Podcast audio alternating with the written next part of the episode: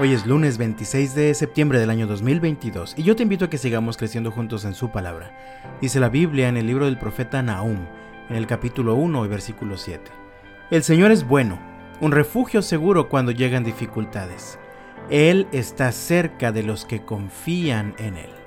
La vida está llena de todo tipo de dificultades económicas, de salud, conflictos familiares, laborales, accidentes, situaciones inesperadas, etcétera, etcétera.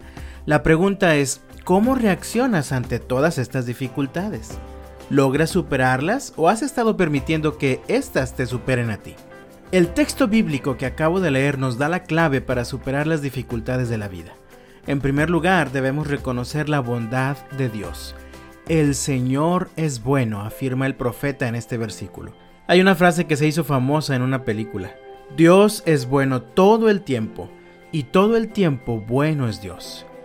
Reconoce que las dificultades que vienen a tu vida no son enviadas o permitidas por un Dios malo, que disfruta ver tu sufrimiento. Al contrario, Dios siempre es bueno y siempre te ayuda, sobre todo en los momentos difíciles.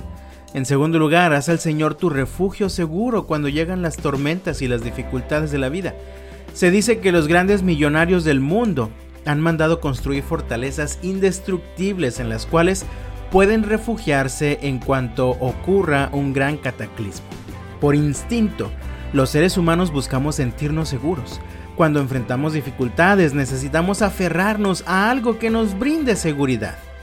Lamentablemente muy pocas veces somos capaces de aferrarnos al Señor, reconociéndolo como nuestro refugio seguro. Un refugio seguro te brinda protección y confort, mientras que afuera el mundo pueda estar cayéndose a pedazos. Y es precisamente lo que Dios te quiere brindar en medio de tus dificultades. Cuando tu mundo se viene abajo, aférrate al Señor, tu refugio seguro, y ahí encontrarás la seguridad y el confort que necesitas. Finalmente, decídete a confiar en Él. En medio de la angustia, todo se reduce a una decisión personal.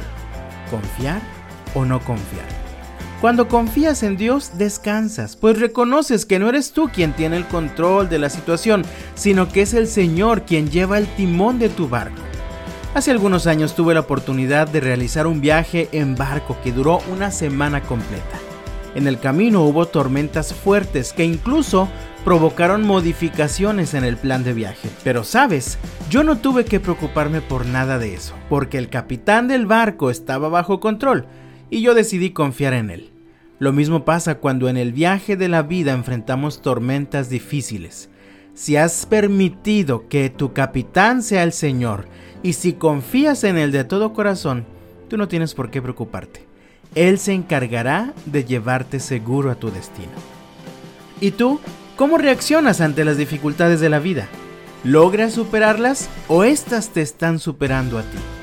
Yo te invito en el nombre del Señor reconoce la bondad de Dios, hazlo tu refugio seguro y decídete a confiar en Él. Que el Señor te bendiga este lunes, que tengas un muy bendecido inicio de semana y hasta mañana.